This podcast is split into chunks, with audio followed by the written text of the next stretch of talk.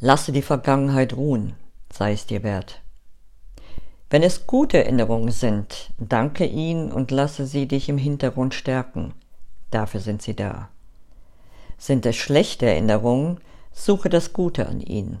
Lasse dich davon stärken und sortiere es in deinen inneren Setzkasten. Alles hat seinen Platz in unserem Leben.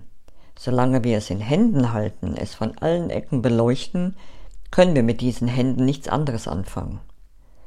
Sortiere es unter Geschenk ein und lass los. Mögest du erkennen, dass alles, was wir erleben, dazu dient, uns zu stärken. Das wünsche ich dir.